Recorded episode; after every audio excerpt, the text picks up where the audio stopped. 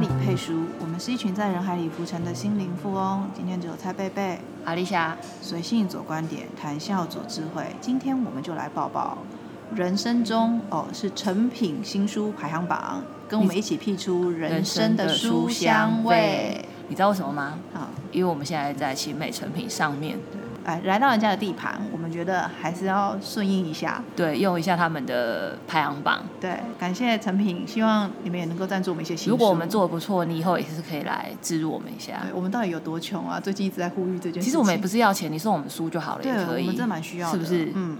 就可以了。好，那我们就来看看这两周就是成品的新书排行榜。好啊，好啊。它分别有四个区块，一个是艺术，一个是人文科学。我会先讲这两块。好，那艺术的部分呢，前三本，第三名是图解 layout 三十三种牌面设计图解，新手也能学会。这本书因为我没看过，不过依据我们很常接触设计书籍来讲的话。它可能不会是我想看的一本书，对，但是好像是个工具书诶，就是给新手去学学 layout 啊，是排版啊，嗯，或者是给我觉得想要增进自己美感的人们。我觉得有的时候大家看习惯的东西，不见得能植入脑海，但它透过一些比较科学理性的方式，其实可以帮助你很快速的了解有一些视觉上面的平衡。嗯，那这也许就是一本蛮不错入门的书。好喽，新手可以注意一下。嗯。第二本是名画的构造，从焦点、路径、平衡、色彩到构图，伟大的作品是怎么呈现出来的？我觉得这真的有点难呢。没错，因为我有时候去那个美术馆啊，或者是欧洲，就是比较看一些画的时候，然后我就看有些人，他就可以站在那前面站很久。嗯，啊，有些是真的也蛮好看的，可是我就是有时候也会想要知道说欣赏他的方法是什么。对，不过我觉得有一点有趣的是。呃，像有一些画作啊，都是呃这些画家他从他心里跟他周遭的事情投射出来的一些样貌，包含我觉得有一些电影的导演也是。然后我记得以前我们也是需要做一些作业嘛，例如说视觉啊或者是绘画的作业，那个时候比较想要是因为需要，然后需要被评分而画出来。然后可是当老师在询问你一些原因的时候，你就会讲出一些好像听似哎。有一些道理跟有些脉络的画出来，我就在想说，我不知道是不是啊，画家们或者是后人在评论画家的这件事情，其实会不会也是因为这样子去逻辑归纳出来，而不是他一开始所想象的？那看画的人不就也应该要更用比较内心的方向去看他吗？他有他自己的解读吧。嗯，因为因为像有时候我们写案子，或者是说有时候其实设计丢给我一个。东西的时候，我要去说服业主的时候，其实我会用我的观点，或者是说去结合业主他们的需求，去赋予他一些说法，然后意义，让他们买单啊。是，对，但是他都是统一用比较逻辑跟语言这件事情来说给你听。对，就是因为他他书封上面有说有一句话说，从焦点、路径、平衡、色彩到构图。伟大的作品是怎么画出来？所以可能就是有这几个构面，对，可以去分析那些作品。嗯，但是跳脱于呃，透过逻辑或者是脉络或者是语言去理解这些名画，甚至是电影，我觉得用心无感无无用心跟无感去感受，我觉得也蛮重要的。嗯，就是最直觉的方式。没错，它的第一名就是那些美丽的事物，花生安置盐叶集。首次国际授权，这名字也太饶舌了吧？没错，不过我有进去看了一下这本书，颇厚。然后呢，它的里面呢有非常多的一些呃，看起来就是真的很手稿的绘画，然后在里面有带上了他对于这些事情的一些解读，或者他看生活的一些看法，我觉得蛮有趣。这种东西，我认为日本人嘛，他们很会注意这种生活上的小细节。对啊，常常会让人家有一种哇，他们真的对于一些微小观察跟感动，好像很有感受。而且他们很很擅长用插画去表现一些事情的，就包含可能杂志的编辑啊，然后可能绘画、童书，然后甚至比如说他们动呃漫画这些，就是有各式各样不一样的风格，但是这个风格就是这一本书的风格，我对我而言，它是比较小清新的那种。对，不过我觉得它也蛮像你平常作画的那种方式。哦，你说我本人吗？对，我本人可以跟他比，你觉得作者会不会生气？我觉得完全不会啊，你完全是可以的，因为你现在还处在线稿这件事情。可是我觉得你的那个个性其实有呈现出来，像例如他的，他的其实就比较柔软一点。可是我觉得你的个性有点很有你自己弯腰的风格，我还蛮喜欢的。觉得你真的很抬举我哎。不会啊！我我现在的目标没有出书，我们要目标没有。如果我出赖贴图，大家再买好。对，拜托大家了。好，那我们接下来就来看另外一个面向的人文跟科学。我一样是从倒数第三名开始，第一本第三名《世界大局地图全解读》哦。这个呢，其实我一直觉得。旅行整个世界这件事情很有趣，然后你在旅行的过程当中去理解到世界它的无论是地质、地理、人文、历史，或者是甚至它建筑啊等等之类过程，我觉得蛮有趣的。可是因为我本人不知道为什么，我地理观念就是超差，我就是人生真的必须要进入到那个城市旅行之后，住在那里一阵子之后，我才会对那种。无论是路线安排或者是地理的感觉，才会比较有感。不然对我来讲，没有内建 GPS，完全没有。不然对我来讲，就有点像在看故事。所以这一本就不会是我第一个想要选的。我宁愿真的花飞机票到那边去。感受，黑是无钱啊，黑黑黑成本愈愈愈大，好不？啊，因为我就没有那件那个地图嘛，就没有那件 map map 在身上嘛，所以就会讲。像最近的 Parkes 界也蛮多人在推荐的。然后我们之，你记不记得我们之前也有买过一本插画哦，那世界地图的书，那本也很棒，它就有点等同于那个规格。对，所以这个是我有兴趣的书。可是因为里面的内容还没看，所以我真的没办法下定论。如果是用插画那种方式，他真的在讲他的。一些历史或者是某些很简单基础的脉络，让我稍微理解那块土地，我觉得我可能也会想要哦。可是他他对他这一本讲的比我们那那一本买的那本更对更深入，嗯，然后更多故事，嗯，所以可以考虑一下。就是这个选项的排行榜里面的第二第二名是解密陌生人，颠覆人颠覆世人惯性，看穿表象下的真实人性。它的封面非常的有趣，这个书，呃，我其实在成品的时候我就有关注过它的，不过因为它不能翻里面嘛，那呃，透过他在介绍的时候，我觉得他挺有趣的，他的那个介绍的内容，我讲一下给大家听。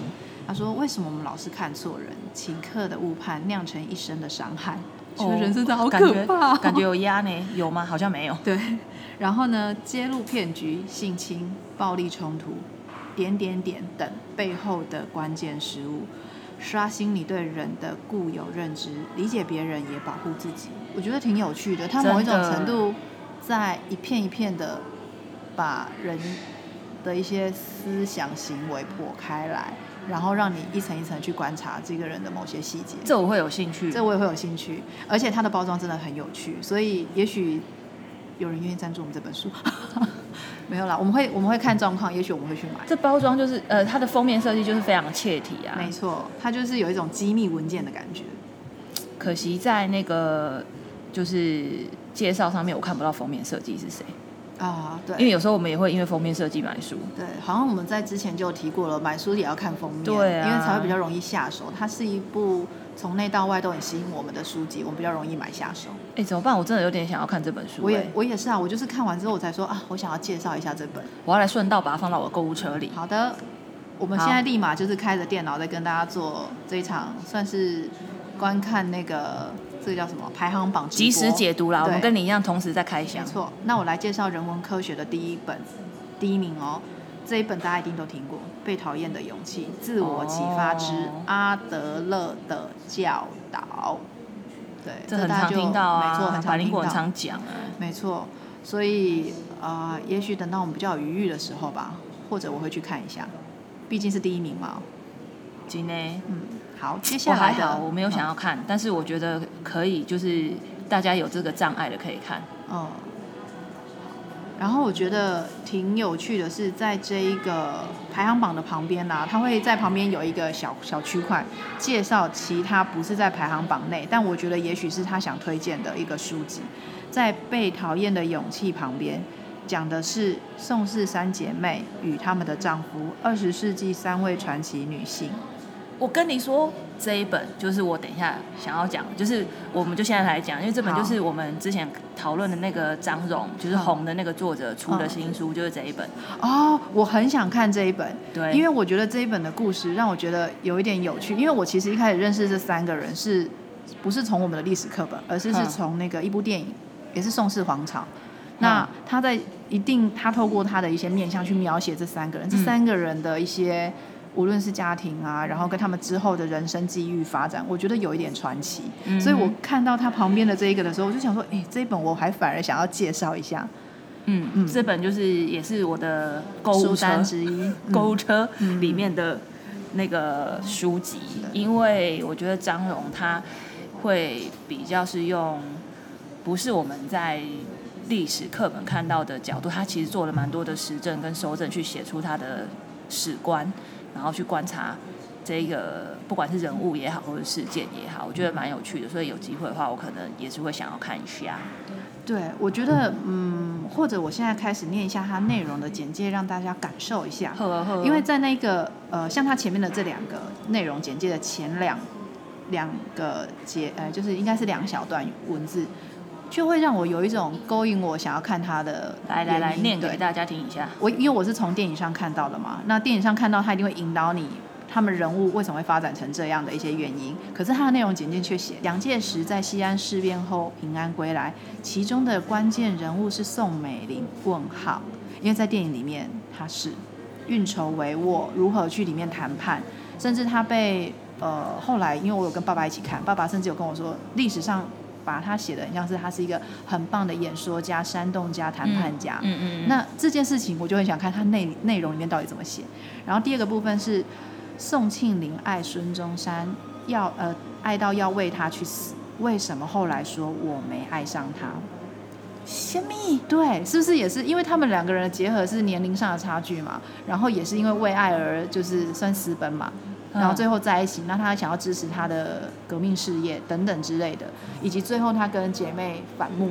可是到最后，如果他因为这句话，或者是因为这个作者的观点而去颠覆我对于他们之间的一些看法，或者是因为电影所带给我的一个想象，我觉得应该会很有趣的。嗯，那当然后面还有非常多，包含宋霭龄对蒋介石的影响超过任何人。宋霭龄哎，大姐，嗯，她做了什么事情？为什么政治风宋政治风暴的核心常常有宋氏三姐妹的身影？是对，呃，曾经好像在那部电影里面有讲，有一个爱钱，一个爱国，是不是？还有一个爱犬，这个我就没有记得了哦。所以就是我，我觉得他们三个人无论如何，三姐妹的个性对，而且相信我相信他们三个非常传奇，而且我对这部非常有一点中国的近代史。我觉得影响中国跟台湾两岸的近代史，我相信是蛮大的。其实包含香港也是，因为他们最后落户香港的一些就是经济商权，其实都在大姐那边嘛。嗯嗯嗯，我觉得应该蛮有趣的。OK，这是我这边看到了这两个的排行榜以及我们的感觉。对，那接下来的话呢，就换我来说说华文创作的排行榜。第三名呢是叫做《终于还是爱了》，是陈文茜小姐的新书新作。其实我在之前大概半个月前在书籍书籍的时候，去书籍的时候要不要重新再来一次？反正我们就把它剪掉。没关系啊，我觉得我这个发就是。呃，好，我们就继继续下去就好了。他就说，就是他其实就已经在排行榜第一名呢，那时候，然后现在就是第三名嘛。他说这是这是一本爱与情的备忘录。他说的岂止是他的故事，是众人，是陈文茜创作生涯最刻骨铭心的生死生命书书写。天哪，我为什么一直咬舌啊？对啊，你怎么了？总而言总而言之，就是文文倩姐的新书就对了啊。讲到这个，你有没有发现，只要是你那一天讲话，只要咬舌或大舌，一整天都会这样。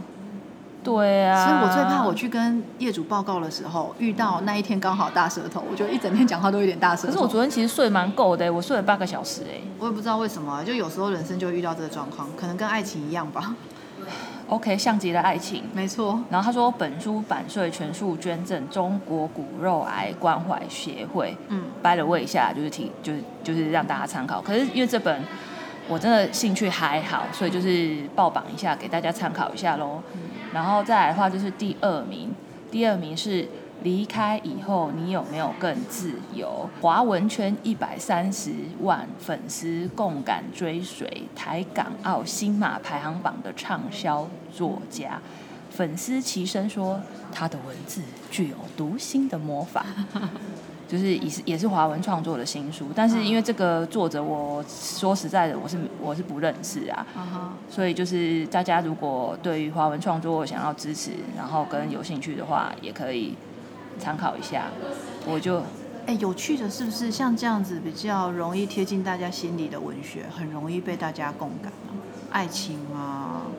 对啊，一定的啊，这种话题就是大家像 p 开始讲这种的收收收听率也很高啊。我们都讲冷门的，没关系啊，我们就走我们自己的路就好了。好，对啊，然后再来第一名，第一名呢其实是一个大作家的书，叫做龙应台的《大武山下》，它有超多种版本诶，什么缤纷版啊、缤纷限量亲签版啊、远山版啊、限量精装版啊，就是可见而知，它其实是。出版社的重点大书就是年度大书，然后哎，你有看过龙应台的书吗？我知道他，但是他的书有几本我听过，好像我还没有完全读过。哦，你有什么想要推荐？他还蛮吸引你或者是感动你的书吗？其实我看过的书，看过他的书可能不多，嗯，但是有基本我看过他的《野火集》，就是他很早期的一本散文。呃，可以这么说。然后那本书其实是我蛮印象深刻的一本书，它其实就是在书写一些他对于台湾的一些不良的风气的抨击。他他觉得有点爱之深责之切的那种感觉。然后我觉得你应该有听过一句话，叫做“中国人，你为什么不生气？”嗯，就这个我知道。你应该有听过这句话嘛？就是就是呃。我们有时候都会做那种沉默的多数。其实你应该要去争取你的权益的时候，或者是说别人已经亲亲门打吼到了你面前的时候，可是你就是会有那种啊忍耐啊退让啊，然后他会觉得说你为什么不不应该不去捍卫你的权益啊，或者是说你应该要站出来，然后为自己讲话等等。其实，在因为我是很早以前去看这本书，我们就是例如说老师教给我们东西，我们就是全盘的接收。然后我们的比较偏儒家思想的东西，也是就是老师就是讲的就是对的，爸爸妈妈说的也都是对，就是我们比较不会有反叛的这种思想。思辨这件事情，不一定。所以他的他的这本书就是会有点让我说去提醒我自己说，哎，对，其实我应该要 fight，或者是说我应该看这件事情不是全盘的接收等等的，所以。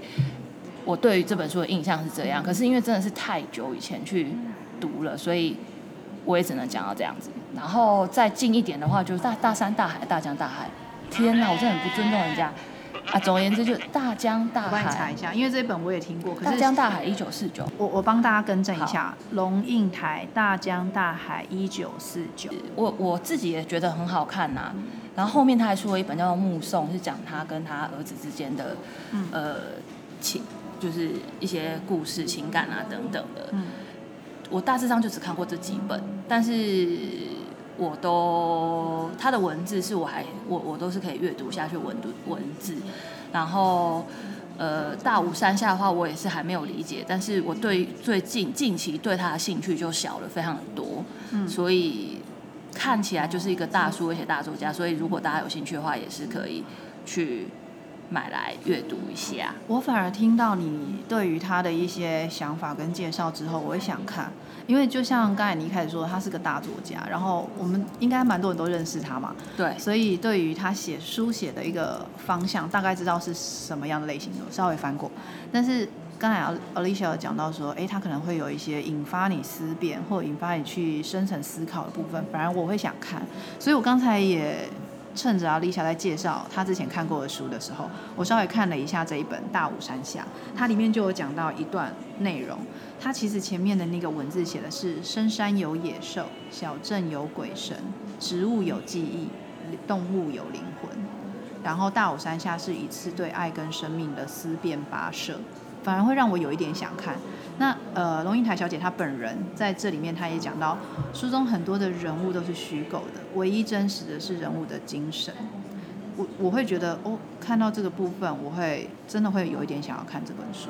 这是他首部的长篇小说，一个龙应台文化基金会，然后他其实会举办很多类似像丝呃，就是他有一个主轴是什么欧洲论坛或者丝沙龙啊等等的，就是其实他有一句 slogan 叫做说改变世界靠观念，我还蛮喜欢他的这个。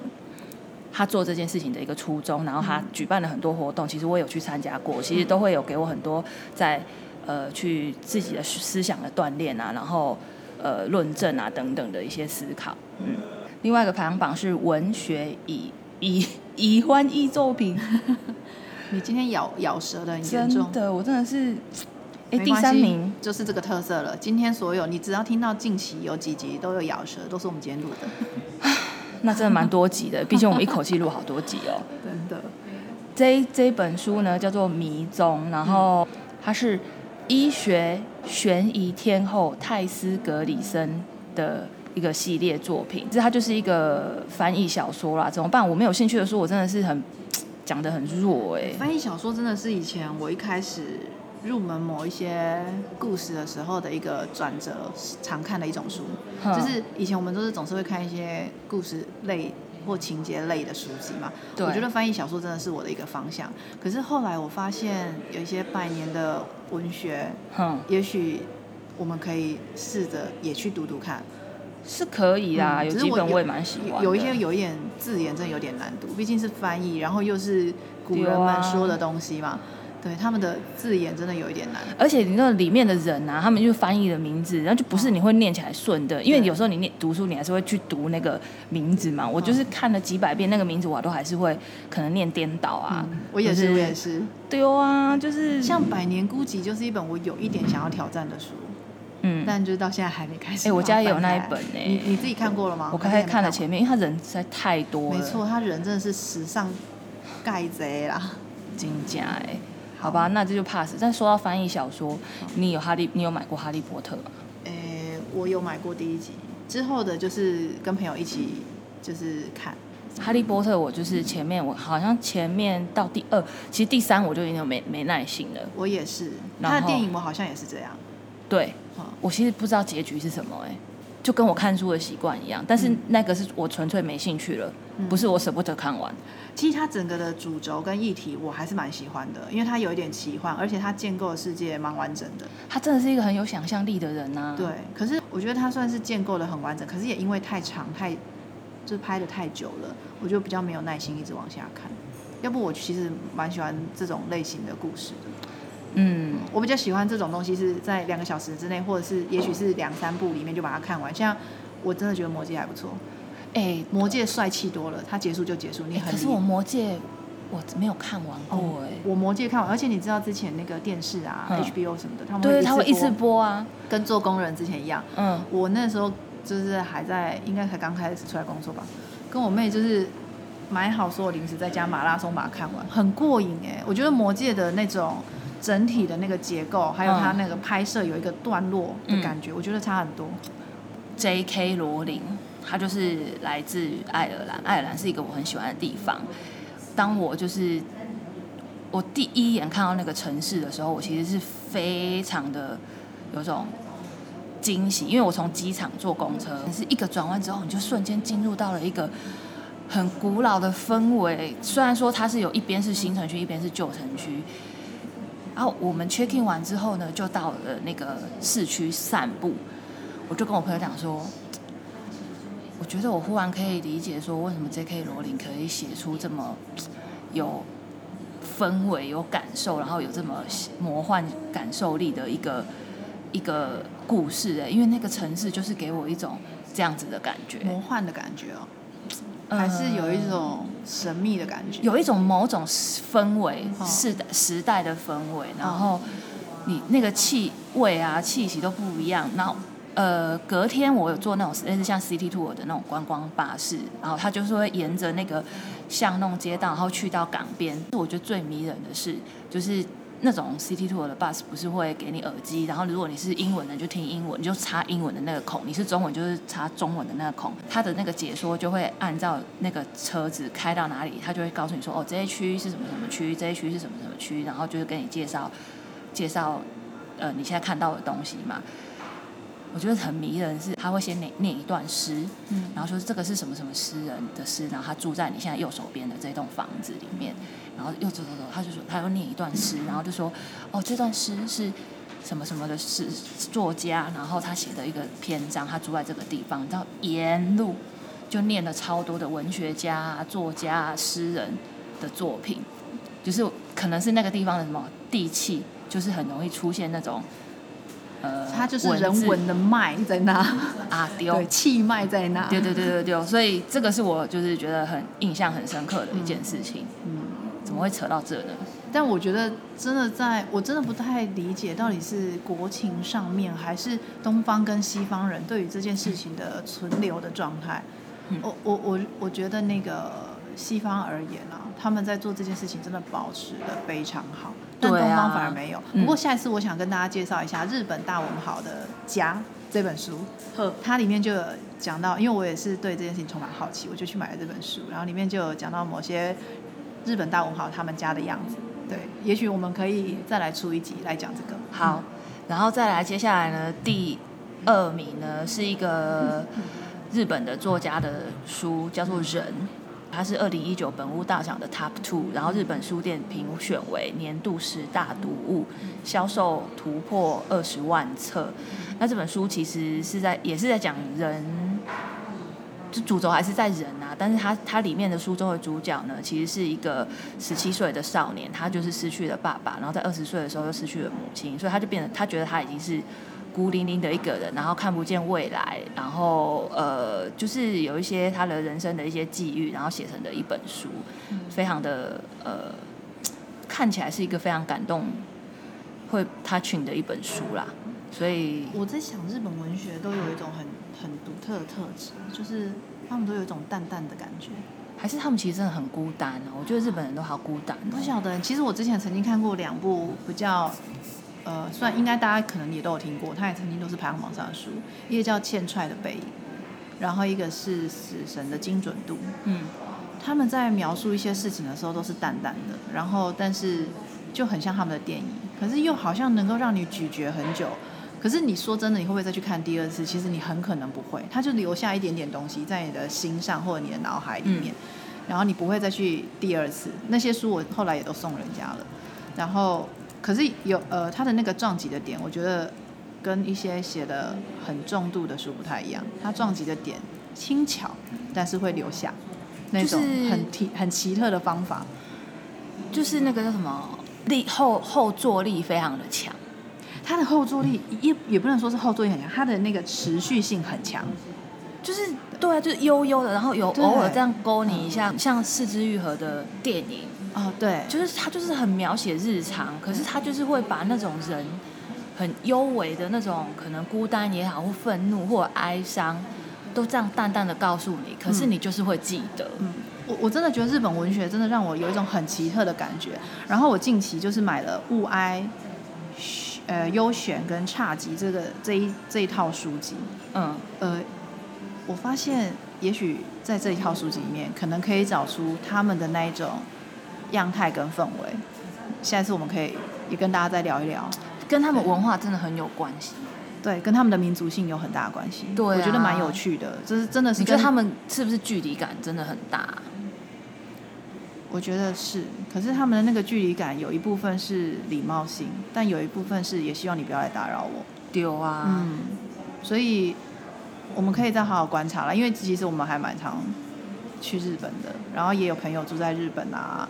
所以有时候都会听到他们谈一些日本有趣的事情，像之前曾经有日剧演出，那个日本的女性都会在四十几岁、五十岁的时候，丈夫开始要退休，发下退休金的时候，跟丈夫谈离婚。哼，因为她觉得，对对对对对对。然后我就觉得说，这这个日剧会不会就是怎么会有这么多这种现象？然后于是我就去访谈了我住在日本的朋友，他就跟我说是真的。那我就说，那那你觉得他们有他们的想法是什么？他就说，其实非常多，但最常听见的一种是，呃，在那样的一个十几二十年，丈夫在外面工作，然后她在家里带小孩，或者是整理家务。那当丈夫要退休，她也想要拥有她自己退休或者是自由的生活。可是她也需要去分丈夫的那个赡养费，因为你在外面工作，我也在家里工作。我就觉得哇，原来是这样。那也许人生走到结婚，或者是走到生小孩，对他们来讲，好像是某一种社会应该要求他们做到的样子。但是当退休这件事情在心里，或者是在也在那个人生的点被扭开的时候，他也觉得他可以从家庭主妇这个角色退休。我就在想，他的任务完成。对这个思维有一点让我觉得还蛮奇妙，因为我一直以为在一起爱还好像还是比较重要。然后可能对于台湾很多。在一起的家庭也不是这种观念，但日本居然有这样的观念，他们有点像是是工作型的社会，结婚也是其中一种工作，嗯，对，组织家庭生活也是一种工作，所以我就觉得蛮有趣的。有一本书也是日日文的小说，嗯，但是它也是蛮冷门的，叫做《夜间远足》，嗯，就是他这本书呢，我后来现在看了一下，就是他好像也是得了蛮多的奖。他讲的一件事情，我觉得你可能听了也会有兴趣。他就说，夜间是带来无可取代的氛围。毕业前夕的步行记，在体力极耗费的消耗之下，一颗颗年轻的心灵反而释放开来了。一直想讲而没有讲的话，朝夕相处而秘而不宣的事，莫名的误解与爱恋，全在这一天奔放窜升。就是他在写。讲一个就是全校一千两百名学生都会参加的一个步行记，然后这中间发生的事情，好了，感觉好像是个很压抑的一个小社会，然后在那一那一刻最后的一天，最后的一页，全部都释放了。对，可是如果我觉得以我我自己不确定啦，但是我在思考，如果是台湾在写这样的议题，他想的不会是是在最后一刻释放，他会想的是在最后一步。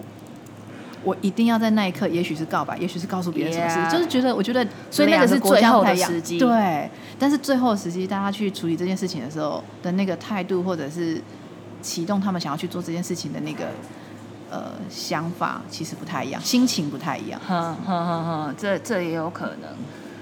接下来呢，我们来看第一名，第一名叫做正常人。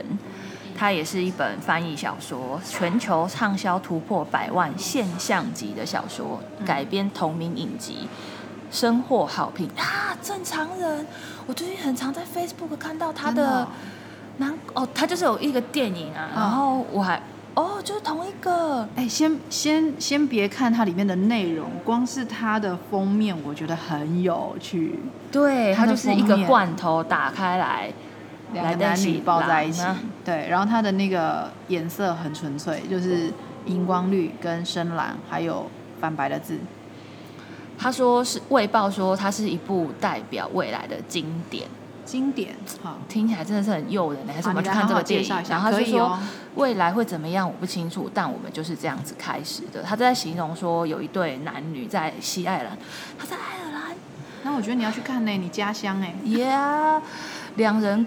呃，就是说康诺这个人人气很高，就是大家都喜欢他。但是女生梅丽安是一个独来独往的人，然后当然就是两人一开始对话虽然是很陌生，然后他却尴尬而振奋，足以改变他们人生的变化就此展开。这本书是关于两个人互相吸引、友谊与爱的小说。从第一句对话开始，展开长达数年的故事发展。我们陪着这对年轻人，看着他们想离开彼此身边，却始终做不到。何谓正常？何谓正常性？我们不知道。我是有，呃，就是说。女生就说：“我不知道我是不是有什么毛病，我不知道为什么我就不能像正常的人一样，我不知道我为什么没有让别没有办法让别人爱我，等等的渴望被爱，想脱离孤独感，害怕与别人不一样，却一再的失去自我。正常人维持亲密关系的极限在哪里？我觉得这个议题好大，对，就是他甚至是呃，因为有时候咖喱电台谈的东西啊。”就不一定会完全的展现出来给大家看，但是我觉得他所谓的何谓正常、正常性、渴望被爱、想脱离孤单、害怕跟别人不一样，却一再失去自我，正常人维持亲密关系的极限何在？这件事情，我觉得是我们五个女生常常会讨论，甚至我们跟周遭朋友都会讨论的。对。然后我们也会去观察我们周遭的现象，所以我觉得这个议题实在太大了。哎，他的评价很高哎，他说他是二十一世纪的挪威的森林呢。哇，真的？对啊，然后。时代杂志说十年来最好的小说，但时代杂志有时候说话都蛮夸张的。那卫报要说他是英国，所以又不能相信。那哈佛学生评选为二零一九年最棒的小说，奥巴马也将本书选为他年度的选书。也许哈佛学生我比较愿意听他们的。你因为爱上某个人做了某些决定，往往就改变了整个人生。毕竟也是人生真的有蝴蝶效应啊。他的这些介绍，我都会蛮想要看一下。我觉得有趣的是，他讲说全球畅销突破百万本引号现象级引号小说，我很想要知道现象级是怎么定义的？因为它社会现象嘛。因为他他刚才后面有一个注解，他说他形容的是千禧世代，千禧世代就指的是一九八一年嗯到。两千年出生的人，泛指一九八一到两千年出生，他可能就是指这这世代的人的一些心理状态吧，我不知道。对，我们现我们来看这本书啦，因为我其实我们我们不是蛮常，就是要提案嘛。那提案的时候，我们会有一部分是会讲到针对客群，针对客群的时候，我们就很容易去理解到每一个世代，他们对于一些生活或者是消费需求的，无论是想象、担忧或者是驱动性。我觉得每个时代不太一样。我认为我们透过这个应该可以再看更近一点的。好，这本书我愿意，我阿莎里就愿意，我觉得我非常有兴趣。好，可是我我的那个什么券用掉了，因为我最近买了一个日本的那个什么那个呃叫什么色票，昭和时期色票。哎，我觉得那一本真的很不错，我去鸟屋买的。对，就自从我们录完音，昭和时期，我下一次带过来小小一本，我好，我觉得那本很有趣。对，好，那我们已经报榜结束了。没错，呃。报榜顺便，我们自己有许了一些愿望，就要买的书。哎，我们报个榜也可以四十分钟以上。废话多的人啊，很不错哎。如果就是这个主题大家还蛮喜欢的话，我觉得以后可以变成是一个常态的主题。对，这个主题有一点有趣，是我其实自己不是那么爱看排行榜的人。我也是。我是为了大家，因为我们比较多都从我们自己想要看的书去选。从刚才我们有点滴滴答答的在讲一些书的时候，你就知道我们其实也是可能是在今天第一课跟你们同时开箱这个排行榜。没错，我们就真的是一个开箱直播的概念在报这个排行榜。没错，有没有看过有人开箱这种东西的？超不要脸，连买都没买，就是点了人家网站就开始开箱。好了，就这样子喽，拜拜，下次见，拜拜。